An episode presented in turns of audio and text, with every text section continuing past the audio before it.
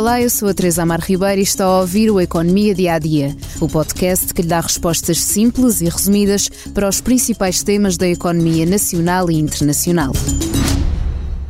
Os planos poupança-reforma são uma segurança financeira para usar quando deixar de trabalhar. Quanto mais cedo começar a poupar, mais vantagens terá e não fica totalmente dependente dos descontos que faz durante a idade ativa. Vamos às opções. Pode utilizar os PPR sob a forma de seguro ou de fundos, sejam de investimento ou de pensões. Comecemos pelos seguros PPR. São os menos arriscados por terem capital garantido, mas por consequência o seu rendimento também é menor. A gestão é feita por seguradoras. Mesmo que na sua grande maioria sejam estas as características, certifique-se junto do banco, porque há sempre exceções. No caso dos fundos PPR, no geral, não têm capital garantido. A gestão é feita por sociedades gestoras de fundos de investimento que aplicam uma parte da carteira em ações. Seguem a evolução do mercado de capitais e, tal como é habitual, quanto maior for a componente em ações, maior é o risco, mas também maior será o retorno. Seja qual for a sua escolha, pode sempre fazer a transferência total do dinheiro entre as várias opções disponíveis. A DEC Protesta aconselha que, quando ainda estiver distante da idade da reforma, utilize os PPR sob a forma de fundos, com percentagem de ações para tirar valor da bolsa. Quando faltarem cerca de 10 anos para a reforma, altere o seu plano para a forma de seguro. Assim não corre riscos e mantém o seu capital, ganhando um rendimento mínimo. Também tem direito a um conjunto de benefícios fiscais. Logo à entrada, os PPR dão-lhe a hipótese de deduções à coleta, ou seja, uma diminuição ao valor de IRS em 20% do valor aplicado. Mas há limites: 400 euros para pessoas até aos 34 anos, 350 euros entre os 35 e os 50 anos e 300 euros acima dos 50 anos.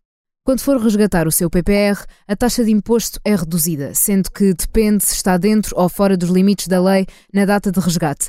Mas já vamos às datas. Quanto às taxas, quanto mais tempo tiver o PPR, menos terá de pagar. Até ao quinto ano de vigência do contrato, a taxa é de 21,5%. Entre o quinto e o oitavo ano, a taxa é de 17,2%. Após o oitavo ano, a taxa é de 8,6%. Agora sim, as datas para o resgate do dinheiro podem ser vistas como uma das principais desvantagens do PPR.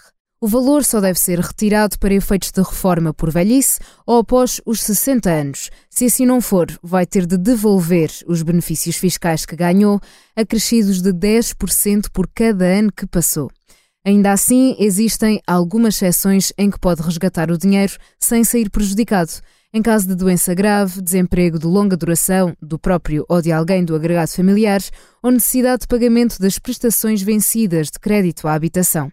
Desde outubro do ano passado até ao final deste ano, há regras específicas de resgate, dada a escalada da inflação. Em alguns planos, pode resgatar parcialmente o dinheiro com um limite mensal de 480 euros este ano. Existem centenas de PPR no mercado, sobretudo sob a forma de seguros. O ideal é fazer uma pesquisa aprofundada para escolher o produto mais rentável e com menos comissões. Chegamos hoje ao fim do Economia Dia a Dia. Ainda o convido a ouvir o podcast Expresso da Manhã do jornalista Paulo Baldaia, que conversa com a editora de política do Expresso, Eunice Lourenço, sobre o regresso do ex-ministro Pedro Nuno Santos à política ativa, ao ser questionado na Comissão de Economia. Obrigada por estar desse lado. Se tem questões ou dúvidas que gostaria de ver explicadas no Economia Dia a Dia, envie um e-mail para tearribeira.express.empresa.pt. Voltamos amanhã com mais novidades económicas.